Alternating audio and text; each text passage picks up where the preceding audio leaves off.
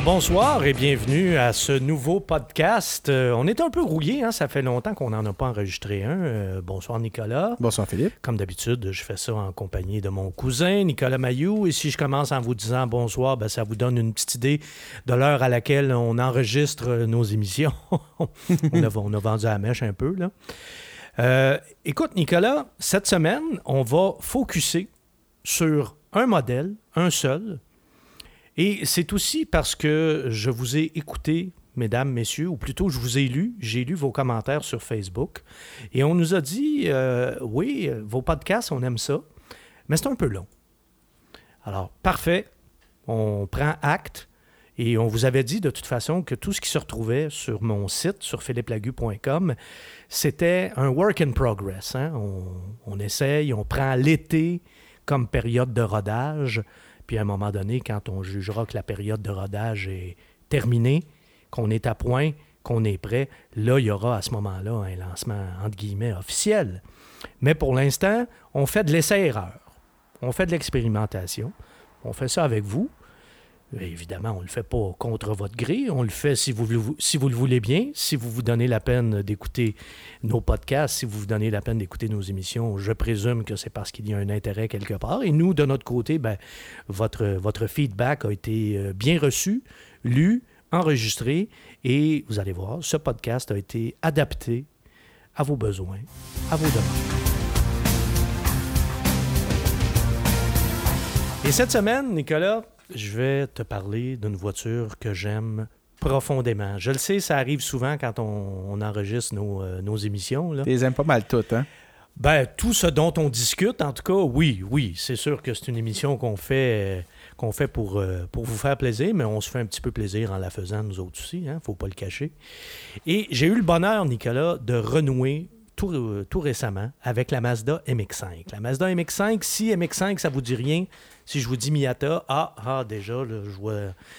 J'imagine euh, des visages qui s'éclairent. Donc, la Mazda MX5, qu'on n'appelle plus Miata, en tout cas, ici en Amérique du Nord, on a supprimé ce nom-là, entre autres pour des raisons de marketing, parce qu'on trouvait que ça faisait un peu trop féminin. Puis bon, ça, la fameuse étiquette euh, chick car, char de fille, ça, c'est l'étiquette qui tue en marketing. Donc, un constructeur veut surtout pas être pris avec ça. Parlez-en à Fiat avec sa 500. Là.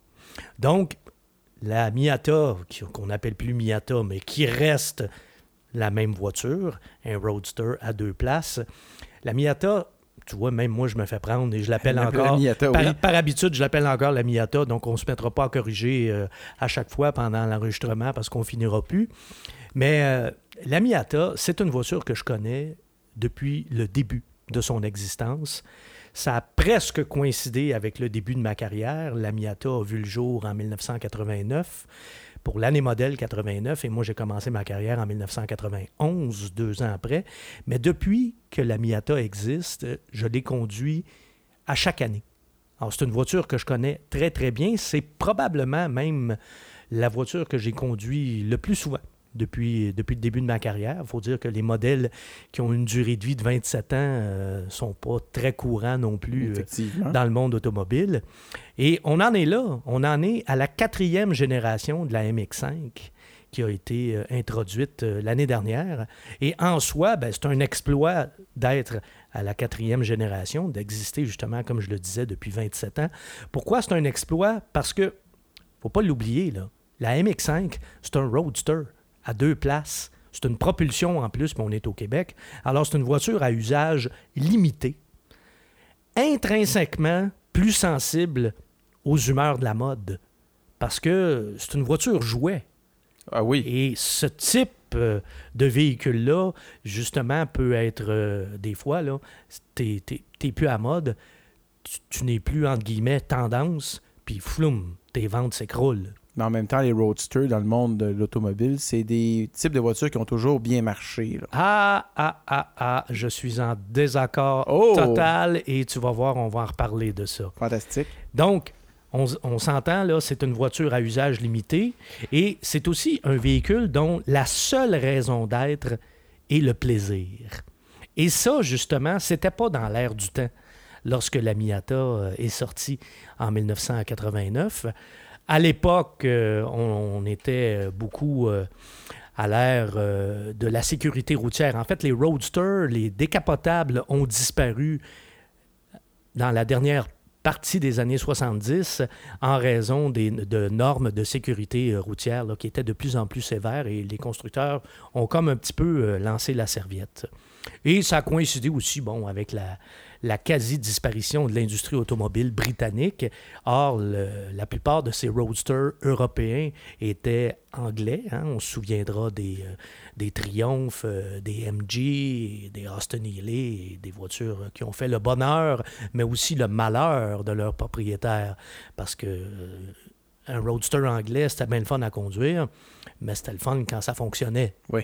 Et souvent, ça fonctionnait pas. Ça partait pas ou on tombait en panne, ou en tout cas, hein, les- les- la fiabilité ou plutôt l'absence de. En même temps, les gens vont dire que ça faisait partie du plaisir et du charme de ces voitures, non? Chacun a ses perversions. Moi, c'est pas ma définition du plaisir, mais en tout cas. Donc, c'était pas une voiture qui était dans l'air du temps en 1989. Des roadsters, il en restait à peu près plus à cette époque-là. Il en restait un. Il restait la vieillissante Alfa Romeo Spider, qui existait déjà à ce moment-là depuis plus d'une dizaine d'années. Donc, tu sais, c'est un modèle qui était un petit peu euh, sur le respirateur artificiel, qui vivait un peu sur, sur sa vieille gloire et qui survivait parce que c'était une voiture culte, un, un peu beaucoup, et aussi parce que justement, elle n'avait pas de concurrente. Mais bon, Alfa Romeo aussi, euh, c'était pas. euh, ici, en Amérique, c'était une marque qui, euh, qui vivotait là, à, cette époque-là. Ils étaient encore ici, mais ça se vendait au compte-goutte. Donc, Mazda arrive avec la Miata en 1989. Et la mode n'était pas, était pas tellement roadster pour les raisons de. Pour, pour toutes ces raisons-là. Et c'est pas dans l'air du temps aujourd'hui un roadster non plus. 27 ans plus tard, en 2016, parce qu'aujourd'hui, la mode est au VUS. Puis au multi, au, au- Multi-segment. au puis multi, tout ce que tu voudras, au multi-machin, là, là. One size fits all. Ouais, exactement. Donc, euh, il faut que ça ait l'air plus ou moins d'un 4x4. Alors, même si c'est une auto, puis il faut que tu y mettes une carrosserie qui ressemble plus ou moins à un VUS. Pour puis- qu'elle soit un peu haute patte, puis choses Ex- comme ça. là. Exactement. Donc, euh, le, le Roadster n'est pas plus dans l'air du temps aujourd'hui qu'il l'était lorsque la Miata est sortie en 1989. Et pourtant, elle a traversé toutes ces époques. On dit souvent d'une voiture qu'elle est intemporelle. Des fois, on a ce mot-là un peu facile, c'est un peu galvaudé, mais dans le cas de la MX5, ça s'applique parfaitement. Parfaitement. On peut vraiment dire que c'est une voiture qui a défié le temps, qui a traversé le temps et qui est absolument pas démodée. Au contraire. Au contraire. Puis, euh, en 1989, la, la- la MX5 reprenait, ressuscitait le, concept des, des petits roadsters européens. Donc, euh, il y avait les roadsters anglais, mais les Italiens en faisaient aussi. Fiat avait sa 124, Alfa Romeo avait sa Spider. Les Français et les Allemands en avaient fait aussi, il ne faut pas l'oublier. Puis euh, à cette époque, ben c'est ça. À la fin euh, des années 80, il en restait à peu près plus de toute cette flopée de petits roadsters européens. Et le reste, comme on dit, ben, appartient à l'histoire parce que depuis 27 ans, il y a plus de 1 million de MX5 qui ont été produites, ce qui en fait le roadster le plus vendu de tous les temps. On peut vraiment dire que c'est un, un success story. Là. Il se vend en moyenne à peu près plus de 35 000 MX5 par année. Tu vas me dire que c'est pas beaucoup, mais, Mais pour un roadster qu'on peut juste utiliser l'été, c'est quand même euh, un exploit. Là. absolument. De toute façon, durer en soi, c'est un exploit. Et si en plus tu dures avec un, un certain succès, ben là, c'est encore mieux. Puis on peut vraiment classer la, la MX5 parmi les voitures cultes. Hein, ce Ah, qu'on- absolument. ce qu'on appelle les icônes de l'industrie automobile, aucun doute, la MX5 euh, en est une. Alors, quand on parle de l'influence des roadsters anglais, c'est incontournable quand on parle d'une voiture comme, le- comme la MX5. La première génération ressemblait beaucoup, mais vraiment beaucoup, à la Lotus Elan, notamment pour ses phares escamotables, puis sa carrosserie aussi, là, qui était vraiment tout en rondeur et euh, c'était pas un copier-coller mais euh, la ressemblance était frappante réellement pour ceux qui ont connu un peu cette voiture là. Alors imaginez-vous là, rappelez-vous ce qu'était la toute première Miata et c'était effectivement très très semblable. Puis d'ailleurs, c'était pas l'effet du hasard Parce que si un modèle qui incarnait à l'époque le plaisir de conduire, c'était vraiment la Lotus Elan. Donc, la Miata lui ressemblait esthétiquement beaucoup, mais elle reprenait aussi la, philosophie de Lotus et de son fondateur, Colin Chapman. Tu connais la, la fameuse phrase de Colin Chapman Light is right. Si on fait une traduction, disons, adaptée, plus c'est léger, mieux c'est. Chapman a toujours dit le poids, c'est l'ennemi numéro un d'une sportive et les Lotus étaient des voitures ultra légères. Elles le sont encore d'ailleurs, parce qu'on a toujours chez Lotus respecté la philosophie euh, du, euh, du, fondateur de Lotus. Mais euh, à l'époque, c'était le cas pour leurs voitures de route mais c'était le cas aussi pour leurs voitures de course. Puis des, fois, même que Chapman, euh, il allait peut-être un peu fort sur la légèreté parce qu'il y en a qui les appelaient les cercueils roulants. Il, se tuait plus de pilotes en Formule 1 dans des Lotus que dans d'autres marques. Là. Mais bon, là, on s'éloigne un peu. On s'éloigne beaucoup de la Miata, mais bon, fin de la parenthèse. Mais il en demeure pas moins que la, l'inspiration de la Miata est indiscutablement la Lotus Elan. La deuxième génération va apparaître en 1998, donc on a fait pas loin de 10 ans déjà avec, euh, avec le premier modèle. La deuxième génération va surtout se caractériser par la disparition des phares escamotables, Petite augmentation de la puissance aussi, ça, ça va se faire de façon graduelle au fil, euh, au des années. Et après ça, la troisième génération, ben ça, c'est celle qu'on a connue jusqu'à l'année dernière, qui va être marquante à, plusieurs égards. D'abord parce que déjà, euh, esthétiquement, on s'éloigne des deux premières générations. Elle est un petit peu plus carrée, euh, c'est comme si elle avait les épaules un petit peu plus larges. Comme si elle avait pris un peu de maturité. Ben, surtout, je pense qu'on voulait la, entre guillemets, la masculiniser un petit peu. Alors, elle a perdu un peu de sa finesse, elle a perdu un petit peu de ses rondeurs aussi, mais la troisième génération a été marquante aussi en raison de l'apparition du toit rigide et la boîte de vitesse manuelle qui est désormais à 6 rapports. La puissance, ben, on dépasse un petit peu les, 160 euh, chevaux, ce qui est quand même une, amélioration considérable par rapport à la toute première. La toute première avait seulement 115 chevaux, mais ce qu'il ne faut pas oublier aussi, c'est qu'il y a eu une augmentation graduelle du poids de la voiture au, fil des années également. Donc, l'écart en matière de performance n'est pas, pas si gros que ça, même si on a, euh, une, quarantaine de chevaux de plus. Ce qui nous amène à la quatrième génération, donc le modèle actuel. Et je dirais que le, facteur, le principal aspect de la quatrième génération, ben, c'est justement ce dont on était en train de parler, le poids.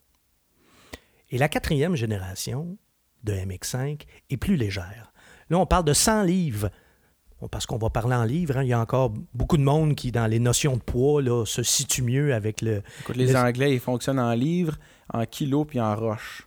Ouais, fait que rendu là. Euh, Mais pour nous, en tout cas, euh, on dirait que le système métrique est très très bien intégré pour certaines choses comme la vitesse, mais pour les dimensions, le poids, la grandeur, des fois c'est moins évident. Alors on parle de 100 livres de moins que la première. C'est pas rien là. 45 kilos là. 100 livres de moins que la toute première. Première? Oui, oui, oui. Alors vraiment là, on a eu une oh. C'est 230 livres de moins que le modèle précédent, donc une centaine de kilos. Euh, nous dit-on là, officiellement là, dans la documentation de Mazda. Donc, euh, là, on a eu. là, ça devient intéressant. C'est une belle cure d'amaigrissement. Là. On a une cure d'amaigrissement, une petite baisse de la puissance, mais pas énorme parce qu'on est encore à 155 chevaux. Là.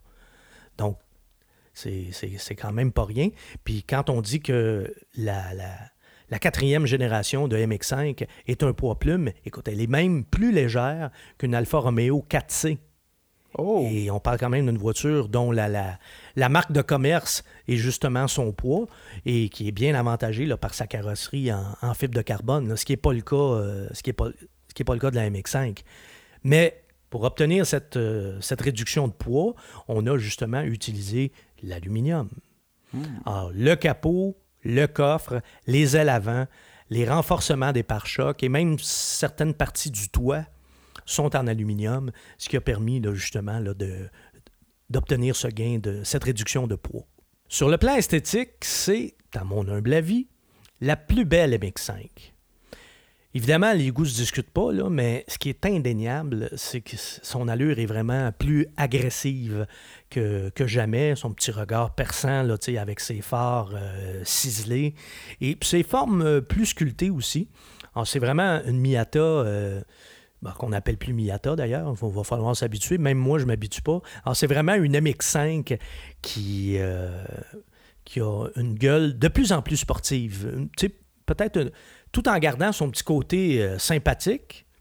Tu sais, c'est cute.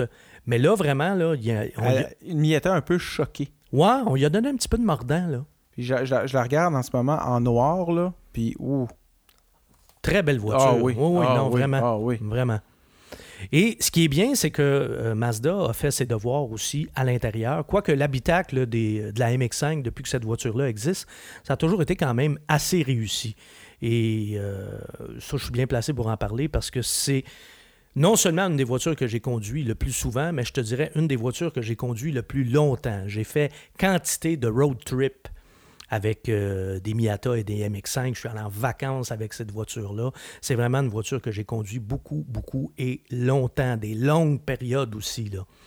Et on aurait dit que c'était une voiture euh, de laquelle j'étais incapable de, de débarquer.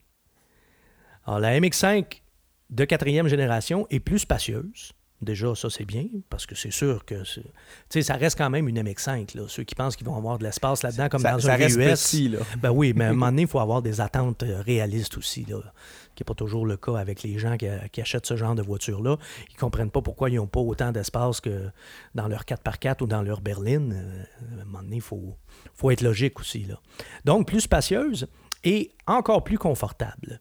Les sièges, surtout, euh, j'ai passé des journées complètes lorsque j'ai- j'en ai, fait l'essai il y, a, quelques semaines, j'ai vraiment roulé beaucoup. Encore une fois, j'ai été fidèle à ma, à ma propre tradition lorsque, lorsque j'essaie des, des MX5. J'ai vraiment fait beaucoup, beaucoup de routes. Ça faisait longtemps même, je te dirais, que j'avais pas autant roulé avec une voiture. Et écoute, ça, ça se dément pas, ça se vérifie encore. J'ai roulé sans aucun inconfort. Et j'ai quand même 52 ans. Alors, les premières fois que je conduisais des, des Miata, j'en avais 25 de moins. Là. Alors, j'étais capable d'en prendre, même si ça portait dur un peu, pas grave. Euh, Puis, comme je te dis, j'ai fait vraiment des longs, des longs trajets, des longs périples avec cette voiture-là. Je suis pas certain que j'aurais été capable de refaire ça aujourd'hui avec une Miata de première génération. Je suis pas sûr. Alors, morale de l'histoire, ou une phrase pour résumer ça, Pépère est content. Bon. Hein? Voilà. Le tableau de bord est très réussi. C'est une belle présentation en dedans. Moi, vraiment, j'aime beaucoup, beaucoup l'habitacle de cette voiture-là parce que c'est simple et c'est sobre. Mais c'est ce que j'allais dire. Et c'est simple, sobre, mais ça a beaucoup de goût. Et Oui, c'est très raffiné, mais dans la simplicité, c'est ce que j'adore dans ce genre de design-là. c'est sobre, mais c'est pas drabe. C'est exact. C'est pas ennuyant. Tu sais, c'est- c'est. On est loin des tableaux de bord Honda, là. Ouais, ça, faut, faut bien le dire. Hein? Les Honda, c'est pas, pas joyeux. Quoique, il y a eu progrès de ce côté-là Oui. aussi dans les dernières années. Il faut, faut être honnête. Là. Même Toyota est rendu avec des, des tableaux de bord euh, plus inspirants. Donc, je pense que là-dessus, les Japonais ont fait, leur, euh, ont fait leur devoir. Ils ont fait leurs efforts. Et ce que j'aime dans la Miata, dans la MX5, pardon, faut que je m'autocorrige hein, tout le temps, c'est que tout est à la bonne place, c'est facile d'accès, il n'y a rien de compliqué,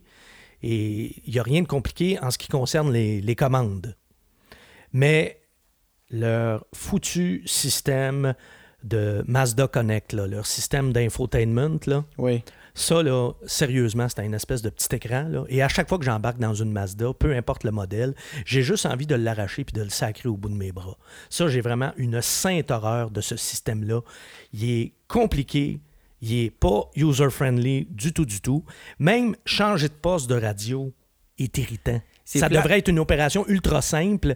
Puis même ça, ils ont réussi à compliquer ça.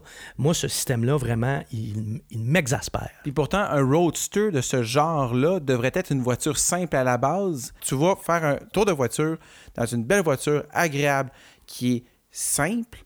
Et puis là, il faut que tu commences à gosser sur un infotainment compliqué. Ben, cet infotainment-là, il fait partie de toutes les Mazda. Donc, c'est pour ça qu'il se retrouve malheureusement dans, dans la MX5. Là. Il aurait pu l'enlever spécialement pour la MX5 pour, espèce- pour garder cette espèce de cachet un peu euh, simpliste. Le plaisir de la route, ce que je veux dire, c'est que tu veux avoir le plaisir de la route, tu vas pas avoir le mais plaisir. en même temps, aujourd'hui, quelqu'un qui achète un Roadster, Ouais. là, il veut, tu sais, on est aussi en 2016. Là. Il y a le Il, marketing il aussi. veut avoir son écran, il veut avoir. euh, son GPS, bon. euh, son Bluetooth. euh, Exactement, exactement. Mais ce qui est, ce qui est malheureux, c'est que l'écran en question, ben, c'est ça. Il est, il est très, très, très exaspérant. Et surtout, tu sais, c'est pas des technos qui achètent une MX5. Parce que la clientèle cible, pas des jeunes qui achètent une MX5. Hein? C'est Pépère qui Dans, tout- l'achète. dans tous les modèles de Mazda, c'est le modèle où la clientèle est la plus vieille. C'est des baby boomers qui achètent des, des, des- des MX5, Mhm. des Miata. Ben ça, c'est pas des geeks, là. C'est pas des technos. Puis moi, quand même, là, euh, je- fais beaucoup d'autorision par rapport à moi-même, là, sur mes propres lacunes en informatique, mais il en demeure pas moins aussi que ça fait 25 ans que je change de, que je change de voiture à toutes les semaines. Et à chaque semaine, ben, j'arrive à comprendre le système de chaque voiture. Mais je suis justement bien placé aussi pour voir lequel est le plus convivial et lequel l'est le moins. Et Mazda, le Mazda Connect fait assurément partie des systèmes que, je déteste le plus. Je pense qu'il y a juste le Q, le système de Cadillac, que j'haïs encore plus. Mais, euh, et ça, c'est pas un compliment, crois-moi. Autre petit détail, c'est les portes-gobelets. Moi, s'il y a une affaire là, qui me dérange vraiment pas dans une auto, puis il pourrait ne pas en avoir dans une auto, puis ça me dérangerait pas du tout, là. mais dans la MX5, ils sont vraiment mal foutus. Ils sont toujours dans, dans- dans le chemin. OK, on peut les enlever, tant mieux, mais en même temps, c'est emmerdant parce qu'en décapotable, on boit. Surtout quand il fait chaud. Oui. Puis la MX5, là, ben, comme on le disait tantôt, avec la, la clientèle qu'ils ont, là, euh, souvent, ces gens-là, on s'entend, ils vont pas sur des pistes de course. Là. Hein, C'est un véhicule de promenade. Là. Oui, elle est sportive, oui, elle tient bien la route, oui, elle est fun à conduire, mais pour 95% des propriétaires, puis peut-être plus, c'est un véhicule de promenade. Or, l'été, quand il fait chaud, le toit est baissé, ben, t'aimes ça avoir ta bouteille d'eau, t'aimes ça avoir euh, ta, ta- ta liqueur, ou en tout cas, peu importe là, ce qui te, ce qui te dé- Un breuvage de choix. c'est ton breuvage là, qui te désaltère, mais là, euh, il est vraiment, vraiment mal foutu. Si tu mets ça dans les porte-gobelets, là où ils sont installés, tu t'accroches tout le temps. Ils sont où les porte-gobelets? Tu les vois pas parce que sur les photos que tu regardes en ce moment, ils sont pas là. Ils sont amovibles, comme Ah. j'expliquais. Sauf que quand tu les installes, mais ils sont vraiment là, en plein dans ton espace où euh, se trouve ton bras quand tu changes de vitesse. Fait que tu t'accroches dedans tout le temps, ce qui est, Ah, un, ok, ce qui ok. est un peu, ce qui est un peu gossant. Écoute, c'est peut-être la première fois en 25 ans de carrière que je me plains à propos des porte-gobelets parce que, comme je te dis, moi, dans la plupart des autos, il n'y en aurait pas, puis ça ferait aucune différence pour moi. Mais dans le genre de voiture-là, où tu es exposé au soleil, puis même, c'est ça que tu veux, du soleil, Oui. quand, quand tu conduis ça, Tu te promènes avec. ben, Ouais. ça aurait été si simple d'y mettre, par exemple, dans les portières. Tu sais, tu rajoutes pas de poids, là. Tu fais juste ch- ch- changer le moule là, du, du- du plastique de la ou porte. faire comme puis- certaines d'autres voitures où ça, ça sort un peu du tableau de bord. euh, Moi, déjà, j'aime moins ça. J'aime Bon. mieux ça dans la porte. moi. Bref. Oui, oui, oui. Parce que ça, vraiment, si tu mets ça là, tu l'as pas dans les jambes d'aucune façon. Puis ça reste quand même assez stable. Là. Au tableau de bord, là, si tu veux faire un dégât, c'est pas mal la meilleure place pour mettre un, un porte-gobelet. Hey, on est-tu vraiment en, train d'avoir un des- débat sur les sur les porte-gobelets. Moi qui ai dit toute ma vie que je me faisais une gloire même de jamais parler de ça dans mes articles, mais là, tu vois, je me, Aïe, aïe. me fais prendre moi aussi. là. Bon. Alors, fin euh, du volet de l'habitacle. Donc, l'habitacle, en gros, je l'aime beaucoup, mais il y a des imperfections. Euh, outre les fameux porte-gobelets sur lesquels on vient de passer à peu près 15 minutes, j'exagère un peu, mais bon, Euh, il y a également le fait qu'il n'y a pas beaucoup d'espace de rangement, mais vraiment pas beaucoup. Je le sais, c'est un roadster, je le sais, c'est une petite voiture, mais ça n'aurait pas été si difficile que ça d'en trouver un petit peu plus. Il en manque. Il en manque vraiment. Donc ça aussi, là, ça peut être un petit peu, euh, petit peu gossant, comme on dit en bon québécois. Et le coffre, ça ressemble à quoi? Le coffre, c'est très raisonnable.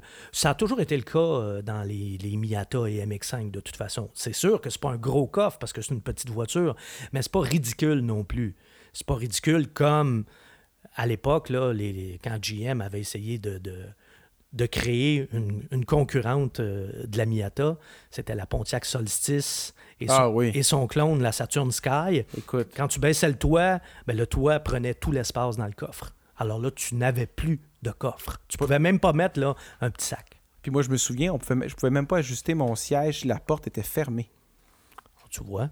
Bon, donc, alors, on n'a pas ce, ce- ce genre d'erreur-là. Les là. habitacles mal foutus, il y en a eu d'autres. Oui, oui, oui. oui. Et Et, l'habitacle de la MX5 n'est pas mal foutu. Au contraire, il est très, très bien foutu. Les sièges sont ultra confortables. Ça, je ne sais pas si je l'avais mentionné. On est bien dans une Miata. La position de conduite est parfaite. Le tableau de bord, comme je te dis, il est, il est bien lisible, il est clair et tout et tout. Mais bon, il y a le système Mazda Connect qui est un irritant. Et comme je te disais, le manque d'espace de rangement, un peu aussi. Il pourrait en avoir plus. Et bien sûr, Les fameux l'histoire. On va maintenant regarder ce qu'il y a sous le capot de la Miata, sous l'auto et sur la route, comment ça se comporte. Alors, sous le capot, on a le 4 cylindres de 2 litres, mais là, pour la première fois, la MX5 suit le reste de la famille Mazda avec des moteurs Skyactiv. Ouais. Ah oui, et là, on a un moteur de 2 litres, 155 chevaux.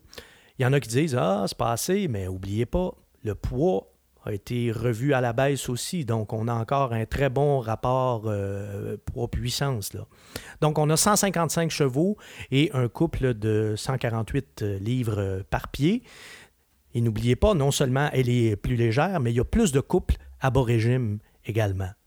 Donc, Oui, c'est normal avec le moteur Skyactiv. oui, puis moi, j'ai adoré mon expérience avec cette voiture-là. Puis il y a une chose que je veux préciser aussi, c'est que la Miata, le modèle précédent, la MX5 de troisième génération, c'est une voiture que je connais très, très bien, que je conduis au moins une fois par semaine. Donc, j'ai vraiment un, un très, très bon barème de comparaison. Je l'ai comme tout le temps fraîche en mémoire. Et oui, j'ai vu une petite différence. Et là où j'ai vu une méchante différence, et là, euh, ça, c'est une amélioration qui était vraiment souhaitable, c'est sur la consommation.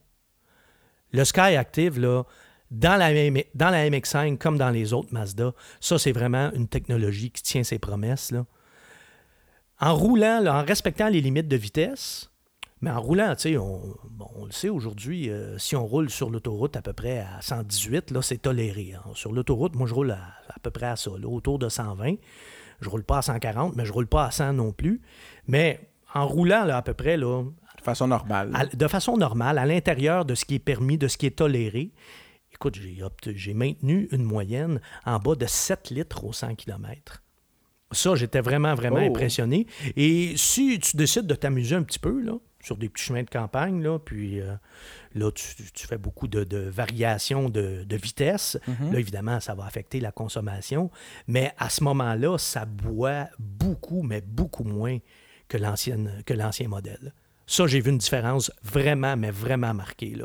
On parle de 3 à 4 litres au 100 là, de différence. Là. De moins, wow. Ah oui, oui, oui, oui, oui, oui, dans- dépendant du- de la façon qu'on conduit, là, mais ça, ça m'a vraiment beaucoup, beaucoup impressionné. Là. Mais ceci étant dit, c'est vrai qu'une version un petit peu plus puissante, on dirait pas non. Hein, on se rappelle de la Mazda Speed Turbo en 2004, qui n'a jamais vraiment été remplacée. À l'époque, c'était 180 chevaux, mais à l'époque, c'était déjà une quarantaine de chevaux de plus que la version régulière. Puis 155 chevaux, je suis le premier à trouver que c'est une puissance tout à fait convenable pour une voiture comme, comme la MX5. Et d'ailleurs, c'est le seul modèle, le seul moteur qu'on a ici en Amérique, mais en Europe, sur les autres marchés, ils ont un plus petit moteur que ça encore. là. C'est un 1,5 litres Oh. qui est le moteur de base. Alors, le gros moteur, entre guillemets, c'est celui qu'on a, nous. Mais s'il y en avait un un petit peu plus performant, eh, J'aurais pu faire une version turbo. Ça aurait été euh, Ben oui. intéressant, ça. Oui, effectivement. Mais la question, et ça, c'est la question qui tue, est-ce qu'on en vendrait pour la peine? Tu sais, s- spontanément, là, nous autres, là, on est des amateurs d'auto. Toi, moi, ceux qui nous écoutent, là, ceux et celles qui nous écoutent, il y a une raison pour laquelle on fait cette émission-là. Mhm. C'est parce qu'on se parle entre passionnés. Alors, c'est sûr que entre nous autres, on va tous répondre spontanément. Ben oui, ben oui, ça serait logique qu'il y ait une version plus puissante. Comment ça se fait qu'ils ne le font pas? Écoutez, s'ils ne le font pas, il y a une raison. Ne marchez pas là. Ben, le marché n'est pas là. Exactement. Puis si le marché n'est pas là, ben, c'est peut-être parce qu'il y a beaucoup, beaucoup de têtes grises comme moi qui achètent des MX5. Et que la version plus performante, ben, en bout de ligne, ils n'en ont peut-être rien à cirer, puis ils ne l'achèteraient pas. enfin, on jase. Hein? Mhm. Voilà. Alors, si on revient au moteur euh, Sky Active, donc j'ai beaucoup, mais beaucoup, beaucoup apprécié la consommation à la baisse. Ça, vraiment, là, on, est, on peut dire que là, on est, on est au 21e siècle. On est vraiment en 2016. On a une petite voiture sport qui est le fun, mais qui est en conformité avec son époque aussi. Sais, C'est pas un, un petit monstre qui consomme. L'ancienne, c'était pas catastrophique non plus, c'était quand même un 4 cylindres.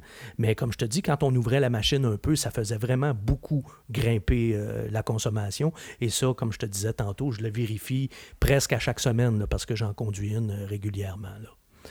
Et ce que j'aime du moteur Sky Active, ben justement, c'est un moteur atmosphérique. Pas de turbo, pas d'hybride, juste un bon vieux moteur atmosphérique avec une des meilleures boîtes de vitesse manuelles à l'heure actuelle, toutes catégories confondues. Ça, là, c'est une boîte de vitesse, mon cher Nicolas, qui est tout simplement parfaite. Pas compliqué, elle peut pas être mieux que ça. C'est comparable aux boîtes de vitesse de Porsche. Là. Écoute, ça Ah rentre. oui. Ben déjà, les, les, les, les Miata ont toujours eu des bonnes boîtes de vitesse, là, là, des, euh, des rapports euh, très précis, c'est bien étagé, puis tu sais, vraiment, tu as une course qui est assez courte, là, un petit peu comme, un- comme une, une formule, euh, une formule 1600, une formule Ford ou une formule 2000, là, tu sais, c'est vraiment clic, clic, clic, clic, c'est vraiment tripant, là, de conduire une voiture manuelle à- et avec une boîte de vitesse comme ça, Mhm. c'est ça, c'est- la quintessence du plaisir de conduite d'une boîte manuelle. On peut aussi avoir une MX5 avec une boîte de vitesse euh, automatique, mais là, justement, on tue quelque part, je pense, l'essence même euh, d'une MX5. On Parce vient que, d'y enlever son arme. oui, un peu, parce que une Mustang ou même une Corvette automatique, je peux comprendre. C'est des voitures qui sont, plus grosses, qui sont plus pesantes euh, et qui sont plus puissantes aussi. Donc, la, boîte de vitesse euh, automatique ne handicape pas le moteur du tout, du tout. Mais dans une MX5, ça marche comme juste pas. J'ai déjà dit, moi, qu'une BMW, une BMW ou une Porsche avec une boîte automatique, c'est un petit peu comme faire l'amour avec un condom. C'est le fun pareil, mais c'est pas vraie affaire. Mais une Miata automatique, pour moi, c'est plus que ça, c'est un coït interrompu. Là, vraiment, il en manque. Alors, vraiment, si on veut pleinement apprécier une MX5, je pense, personnellement, que ça se fait avec une boîte manuelle.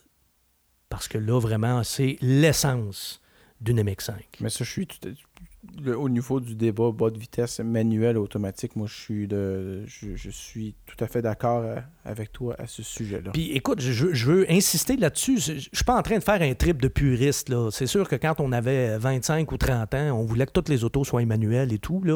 Hey, J'en ai 52, là, puis mes, mes besoins, mes goûts, mes priorités, tout ça, ça a changé, ça a évolué. Il y a des voitures que moi-même, aujourd'hui, j'achèterais automatique, mais une MX5, jamais. Mais un Roadster, tu veux que ce soit manuel. Ça fait partie de, l'utilité même du Roadster, c'est de pouvoir changer les vitesses. Ben, pour moi, une, une MX5 manuelle euh, ou une MX5 automatique plutôt, ça n'a pas plus de sens qu'une qu'une Boxster automatique. là.